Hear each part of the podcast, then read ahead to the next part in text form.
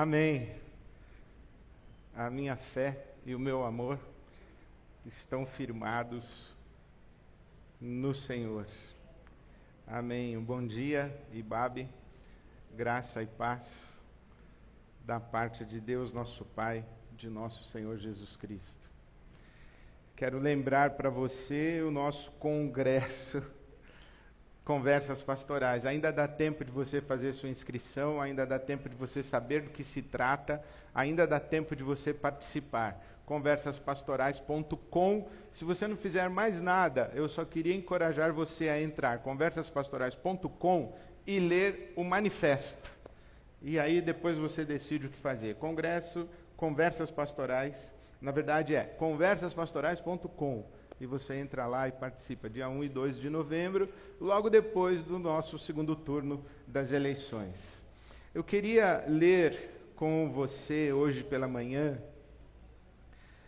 isso que temos dito quase que a exaustão aqui na nossa comunidade e aqui desse púlpito, como acabamos de cantar e acabamos de ser lembrados. Eu me refiro à primeira carta de João, primeira carta de João, no capítulo 4, o verso 18. Primeira carta de João, capítulo 4, verso 18. No amor não há medo. No amor não há medo. No amor não há temor. Ao contrário, o perfeito amor expulsa o medo, porque o medo supõe castigo.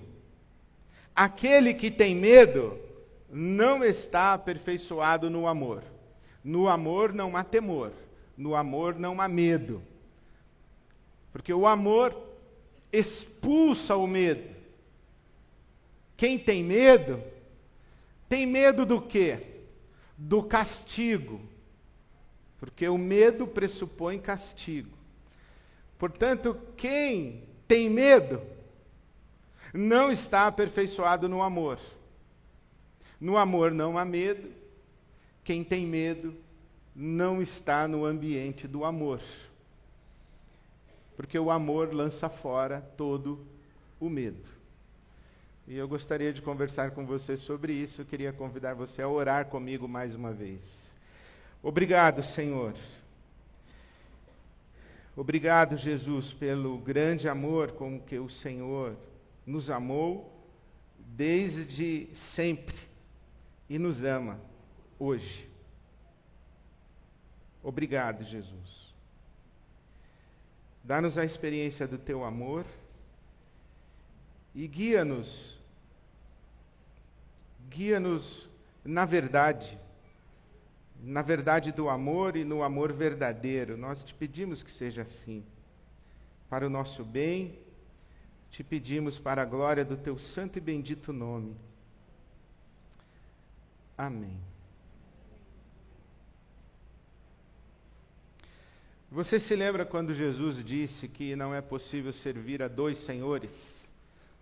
Porque ou você agrada um e desagrada o outro?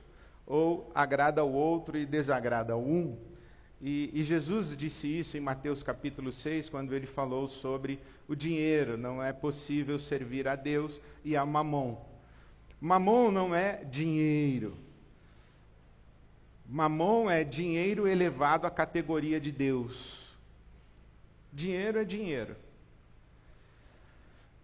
Mamon é dinheiro elevado à categoria de Deus aquilo que não é Deus e é elevado à categoria de Deus, se torna um ídolo. Então, se você tem, porventura, algumas notas de dinheiro no seu bolso, na sua bolsa, na sua carteira, você não está necessariamente carregando no seu bolso um ídolo. Mas se o dinheiro é elevado à categoria de Deus, ele se torna um ídolo. E na verdade, Jesus não estava falando apenas do dinheiro, ele estava falando de todas as riquezas, de todas as nossas posses materiais. Aquilo que não é Deus, mas é elevado à categoria de Deus, se torna um ídolo. E a Bíblia chama esse ídolo, especialmente o Novo Testamento, de potestade. Uma potestade. A potestade que ocupa o lugar de Deus, esse ídolo chamado potestade, chamado no Novo Testamento de potestade, que ocupa o lugar de Deus, tem três características. A primeira é que a potestade, por ocupar o lugar de Deus, é totalizante. Nada escapa do horizonte de influência de uma potestade, de um ídolo.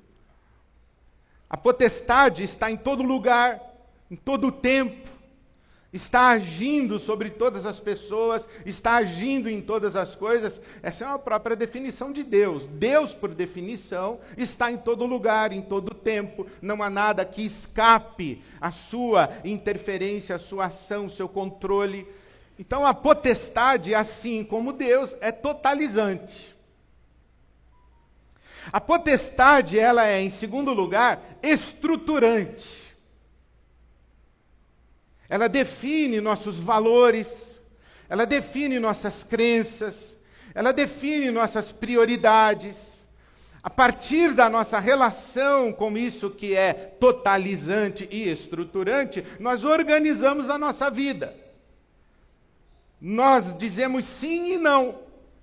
Nós organizamos a nossa vida em termos de certo e de errado, daquilo que devemos perseguir idealmente, daquilo que devemos rejeitar radical e contundentemente. Então, a potestade, ela é totalizante, ela é estruturante e em terceiro lugar, a potestade é determinante das nossas relações. Quem a gente chama de irmão e quem a gente não chama de irmão quem a gente chama de amigo e quem a gente chama de inimigo. Quem a gente chama de parceiro e quem a gente chama de adversário. A potestade vai dizer com quem você deve andar e quem você deve evitar. Porque a potestade é totalizante, estruturante e determinante das suas relações. Jesus disse: Olha, você não pode servir a Deus, que é total, que é estruturante da sua vida, que é determinante das suas relações, e a mamon, ao dinheiro, a um ídolo. Porque esse dinheiro vai dizer com quem você anda, quem você rejeita, vai dizer quais são as suas prioridades, vai dizer a que você é leal e fiel. Então você não pode servir a mamon e a Deus ao mesmo tempo. Jesus usou a figura de potestade para se referir ao dinheiro. Eu suspeito, só suspeito, eu tenho dúvidas, porque, claro, eu não, não posso falar desse jeito em nome de Jesus, que se Jesus estivesse no Brasil de hoje, ele diria: vocês não podem servir a dois senhores. Vocês não podem servir a Deus e a política ao mesmo tempo. A política é a nova potestade, ou é a potestade desse momento do nosso país. A política, ou as nossas preferências, opções, compreensões, discernimentos políticos, se tornaram a nova potestade. A política é totalizante, porque você pega um Uber, o assunto é política. Você vai no aniversário do seu primo, o assunto é política. No seu trabalho, o assunto é política. Aliás, no aniversário do seu primo, a sua mulher fala: não vai falar de política. Então a política é totalizante, está em tudo que é lugar. É estruturante. Porque você organiza a sua vida a partir das suas compreensões e discernimentos políticos. E é também determinante das suas relações. Menina vai marcar um date e fala em quem você vota? Senão já nem marca. Porque as preferências políticas e opções políticas se tornaram totalizantes, estruturantes e determinantes das relações.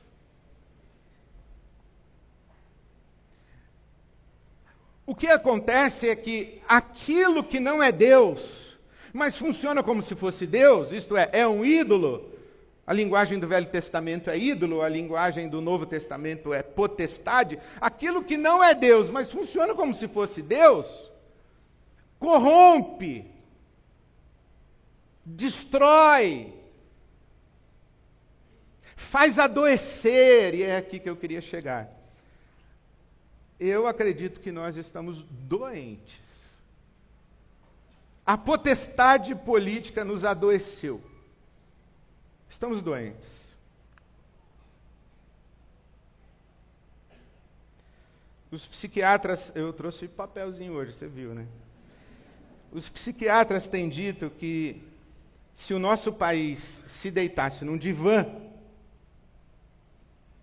o diagnóstico seria TDP, transtorno depressivo persistente.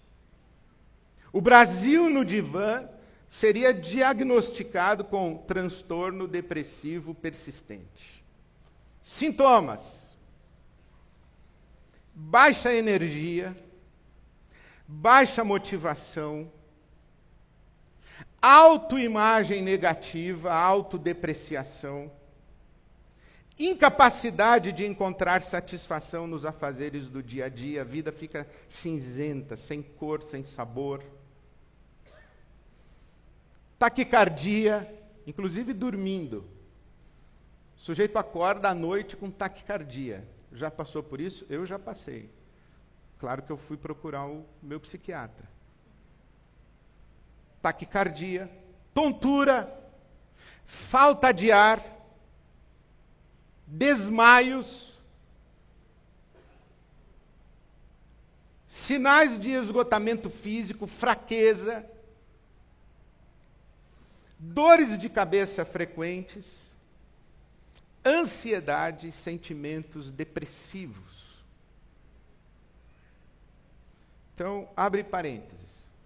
Abre parênteses, presta atenção no que eu vou falar agora. Eu não sou psiquiatra, não sou psicólogo, não sou terapeuta, não sou um profissional de saúde mental.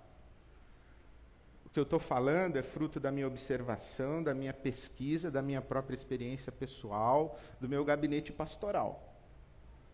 Então, você acabou de ler, você já falou assim, estou com isso aí. Não, você não está com nada. Você só vai estar tá, se você procurar o seu psiquiatra, procurar um psicólogo, um profissional de saúde mental. Então, a partir do que eu estou falando, você não vai chegar a conclusão nenhuma de autodiagnóstico. Eu também não estou te diagnosticando. E também, pelo amor de Deus, você não vai fazer nada com você mesmo depois de me ouvir aqui. Se você vai fazer alguma coisa, vai procurar um psiquiatra. Vai procurar um psicólogo, um terapeuta. Ou alguém com quem conversar e eu já chego lá. Então, fechou parênteses. Mas voltando. Eu ouço frequentemente pessoas me dizendo coisas como: estou esgotado, estou esgotada, estou sem ânimo, estou ansiosa, ansioso, estou com medo, Estou angustiado, angustiada, não consigo dormir direito.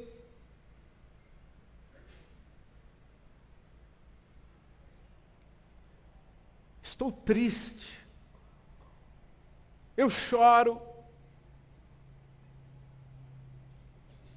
Ultimamente fiquei chorão, mais chorão ainda. Eu pensei, será que eu estou cheio do Espírito Santo ou estou doente? Você tem que prestar atenção nessas coisas.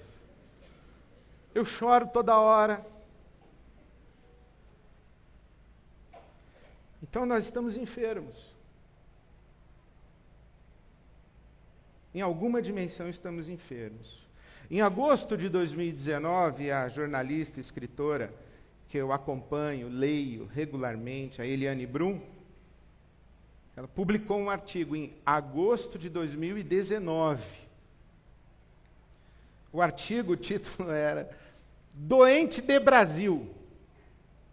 Doente de Brasil. E ela citou que em julho de 2019, o psiquiatra Fernando Tenório publicou no Facebook um texto e foi hostilizado e violentamente atacado, depois de ter dito que eu passo a ler para você. Abre aspas. Acabei de atender a um homem de 45 anos, negro e sem escolaridade. Nos últimos cinco anos, viu os seus colegas de setor serem demitidos um a um e ele passou a acumular as funções de todos eles. Disse-me que não reclamou por medo de ser o próximo a ser demitido. Qual o diagnóstico para isso? Ele tem sintomas de esgotamento que o levam a uma ansiedade crônica. Mas qual é o diagnóstico? Brasil adoeceu de Brasil. Se eu tivesse algum poder, disse o psiquiatra, iria sugerir ao manual de transtornos mentais da psiquiatria que incluísse esse diagnóstico: Brasil. Adoecer de Brasil é a mais prevalente das doenças.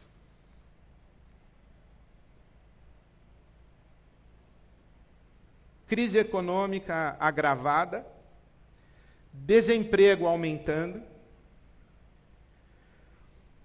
condições de trabalho deterioradas, jornada de trabalho excessiva, acúmulo de funções, metas impossíveis de cumprir, falta de perspectiva de mudança, insegurança extrema.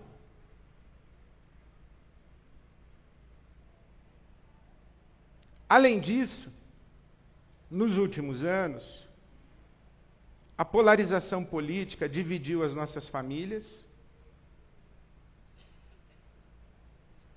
destruiu amizades, afastou amigos, comprometeu relações de afeto em todos os espaços e ambientes da nossa vida. Brasil. Nós estamos doentes de Brasil. O Brasil hoje é tóxico, minha gente. Ou o tempo em que estamos vivendo no Brasil é um tempo tóxico. Registro, eu não sou psiquiatra, não sou psicólogo nem profissional da saúde mental, estou falando de pesquisa. Os psiquiatras dizem que a depressão é uma tristeza sem contexto que depende da estrutura subjetiva de cada pessoa. Mas nós estamos vivendo num tempo de tristeza e angústia, de desânimo, de fraqueza, de subtração da alegria, com contexto. Em que as coisas à nossa volta, elas são adoecedoras, o ambiente é adoecedor. Eu lembro de Jesus falando: cuidado para que o coração de vocês não fique sobrecarregado com bebedeira, orgia, ansiedade da vida. E eu sempre li esse texto de, Mate... de Lucas 21, 34, pensando o seguinte: bom, Jesus não acredita que eu, discípulo dele, ia me meter com bebedeira, orgia. Pelo menos penso eu, né, que Jesus tem uma boa ideia a meu respeito. Mas por que, que ele falou para eu tomar cuidado para não ter o meu coração sobrecarregado com bebedeira, orgia, ansiedade pela vida? Porque eu vivo num mundo em que essas coisas estão ao, ao meu redor o tempo inteiro. E a imagem que eu criei foi fumante passivo. Eu não fumo, mas tem muita gente fumando do meu lado. Eu tento não ser mentiroso, mas tem muita gente falando mentira do meu lado. Eu tento não ser violento, mas tem muita gente violenta do meu lado. Eu tento não ser agressivo, eu tento, eu tento não machucar ninguém, eu tento não ferir ninguém, mas eu vivo num mundo em que está todo mundo se dando cotovelada e pontapé um no outro o tempo inteiro. E isso vai entrando na nossa psique, na nossa alma e vai sobrecarregando o nosso coração e vai nos adoecendo. Estamos doentes. As pessoas, elas não ficam sem dormir por causa da guerra na Ucrânia. Alguém aqui perdeu uma noite de sono? Pela guerra da Ucrânia? Só um irmão lá no fundo, Deus te abençoe. Mas ninguém mais. Agora, a gente fica sem dormir por causa da próxima lista de corte da nossa empresa. A gente fica sem dormir planejando o jantar de Natal. Quem vai sentar do lado do quem? Se a tia vem. Se o namorado do primo vem também. Aí complica. Porque penetra as nossas relações de afeto, nosso mundo próximo. Então, eu penso e creio, e fiz todo esse preâmbulo para dar algumas poucas sugestões para você. Eu penso que nós precisamos urgentemente refazer os nossos pactos de afeto. Refazer os nossos pactos, não é vínculo, é pacto. Pacto. Você é meu irmão e vai continuar sendo meu irmão. Você é minha irmã, vai continuar sendo minha irmã. Você é minha tia, vai continuar sendo minha tia. Você é meu cunhado, vai continuar sendo meu cunhado. Você é meu colega de trabalho e nós vamos continuar trabalhando juntos. Você frequenta o mesmo pequeno grupo que eu frequento na igreja e nós vamos continuar no mesmo pequeno grupo. Nós vamos continuar frequentando a mesma igreja. Pacto. Vamos fazer esse pacto. Nossos pactos sociais, nossos pactos familiares nossos pactos comunitários. Precisamos refazer urgentemente isso, porque isso tudo está fraturado. E a gente está doente, a gente está triste. A gente está machucado, a gente está ferido. Aí você não dorme à noite e não sabe por que é saudade do seu amigo. Aí você tem um desânimo para trabalhar e você não sabe o que, que é. É raiva. Raiva. Você está com raiva. Raiva daquilo que acabou de chegar no seu WhatsApp. Você queria socar o sujeito que mandou aquilo, mas não pode. Você está magoado, ressentido, ressentida. Você não tem vontade de comer. Pior, você come demais. Bebe demais. Fuma demais. Joga demais. Trabalha demais. Fica na internet demais. Porque você tenta sair da realidade você vai para o mundo mais tóxico ainda do que o mundo tóxico de onde você está fugindo. Por causa das relações fraturadas, das...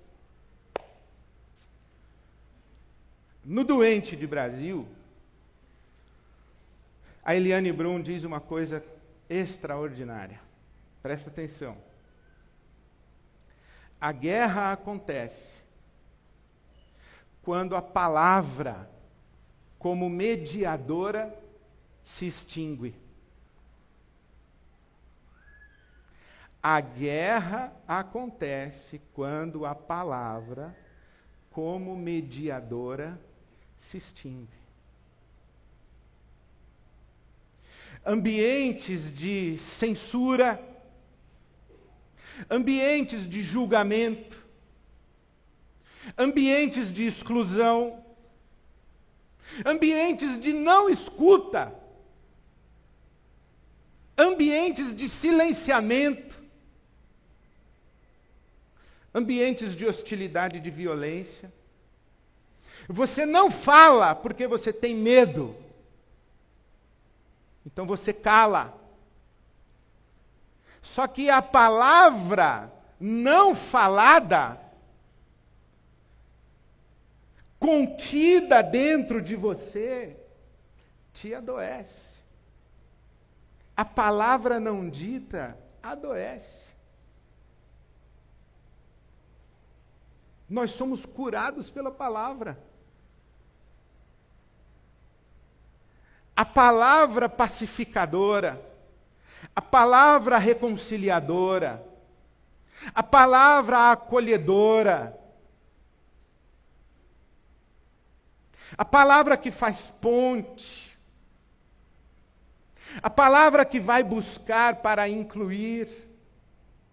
A palavra que vai legitimar. Essa palavra mediadora.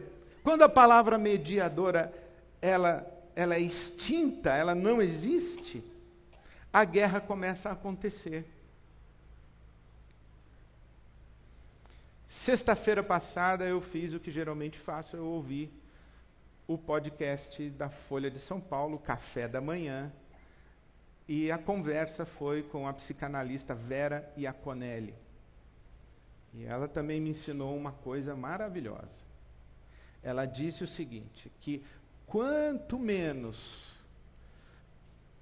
somos capazes de elaborar simbolicamente as nossas dores, as, as, nossas, as nossas feridas, quanto menos nós somos capazes de elaborar simbolicamente, mais chances nós temos de adoecer fisicamente. Está na Bíblia, irmão. Está na Bíblia. Enquanto eu calei o meu pecado, Salmo 32, os meus ossos apodreceram dentro de mim. O meu vigor foi embora. Porque eu não elaborei simbolicamente. Eu não conversei comigo mesmo. E eu não tinha alguém com quem conversar para me ajudar a elaborar simbolicamente.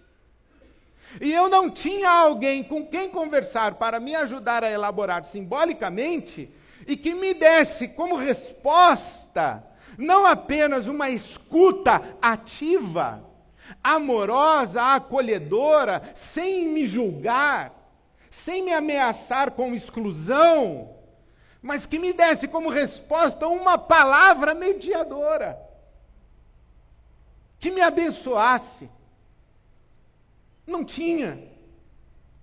E eu calei. E dentro de mim,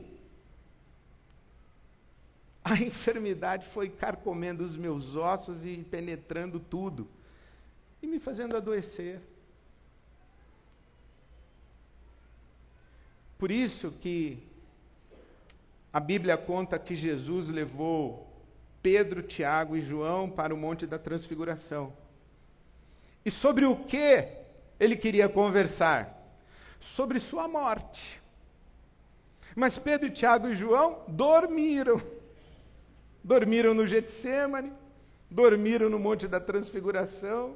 Aí Moisés e Elias apareceram para conversar com Jesus, e Lucas capítulo 9 vai dizer que Jesus conversava a respeito da sua morte. Porque quando Jesus começou a falar para os discípulos, eu vou morrer, mas ao terceiro dia vou ressuscitar, os discípulos, não, para com esse papo de morte. Não ouviram, não acolheram, recriminaram, não deram uma palavra mediadora, não abençoaram Jesus e ele foi ficando angustiado dentro dele. E Deus providencia Moisés e Elias para conversar com Jesus. A gente precisa conversar, a gente precisa falar. Mas para a gente falar, a gente precisa ter o ambiente da escuta e, e da fala e da escuta amorosa. Então eu chego com você onde começamos. No amor não há medo. Porque o perfeito amor lança fora o medo.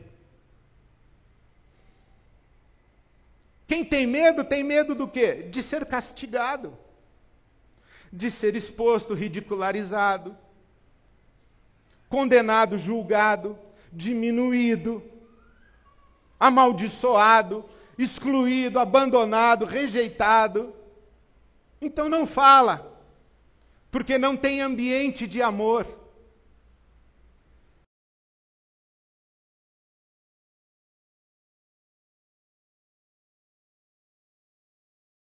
De mim, eu posso falar o que penso, eu posso falar o que sinto. Os nossos pactos familiares, comunitários, sociais, eles serão refeitos e reconstruídos quando nós criarmos, multiplicarmos, fomentarmos ambientes de acolhimento, onde nós possamos falar dos nossos pensamentos e sentimentos, falar aberta e verdadeiramente, sem o medo de sermos julgados, condenados e excluídos. E conversarmos em busca de construirmos juntos o nosso bem comum. É, ou nós nos curamos no amor, ou nós nos destruímos no ódio, na violência e na hostilidade. Martin Luther King. Ou nós nos curamos a todos como irmãos e irmãs, ou nós vamos continuar adoecendo e vamos acabar nos destruindo nessa rota de violência. Isso que vale para as nossas relações e para as nossas conversas entre nós, vale especialmente para as nossas conversas com Deus. Falar o que penso, falar o que sinto, falar o que fiz, falar o que tenho vergonha de ter feito, o que tenho vergonha de não ter feito, falar o que eu gostaria de fazer, falar dos meus medos, falar das minhas angústias, falar, desabafar. Isso se chama oração. E nós podemos fazer isso porque, como nós acabamos de cantar, não há mais culpa e medo. Porque o amor de Deus por nós é ousado é ousado. O sujeito fala uma barbaridade para Deus, o anjo fica bravo e Deus fala: calma, é meu filho. Aquele sentimento que você tem vergonha até de admitir para você mesma. Deus conhece e Ele continua te amando. E o fato de você admitir e falar, e falar inclusive para Deus e com Deus, é cura para você. Por isso que Tiago, apóstolo, escreve na sua carta: confessem as suas culpas uns aos outros, para que vocês sejam curados. Curados. Gente, vamos voltar a conversar.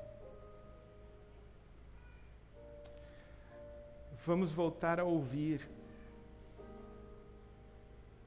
Vamos dizer para as pessoas que elas podem dizer para nós o que elas pensam, o que elas sentem, que nós não vamos rejeitá-las. Diga.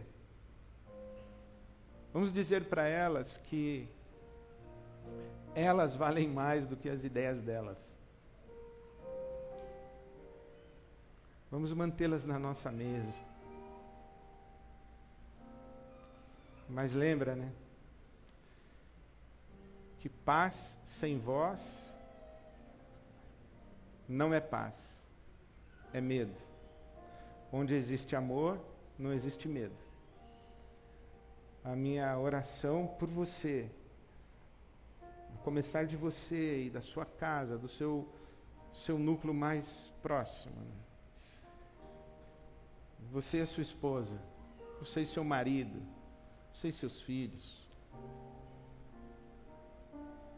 que isso seja um lugar e um ambiente de amor. E que esse amor, onde não existe medo, seja um amor que cura, um amor que transforma, um amor que liberta, um amor que restaura, um amor que reconcilia. Porque ou nós nos curamos uns aos outros em amor, ou nós vamos acabar nos matando nesse mar de ódio que está ao nosso redor. Guarde seu coração, meu irmão. Guarde seu coração, minha irmã. Abra os braços em amor. Fale com amor, verdadeiramente, abertamente. Ouça, ouça com amor, ouça em amor. Vamos voltar a conversar, porque Deus está no meio de nós. Vamos voltar a conversar, dois ou três, na presença de Jesus. Que onde dois ou três estão reunidos em nome de Jesus, Jesus está. Então vamos voltar. E esse Jesus que está conosco nos ama com ousado amor, e nesse ousado amor nós vamos permanecer, sem culpa e sem medo. Amém.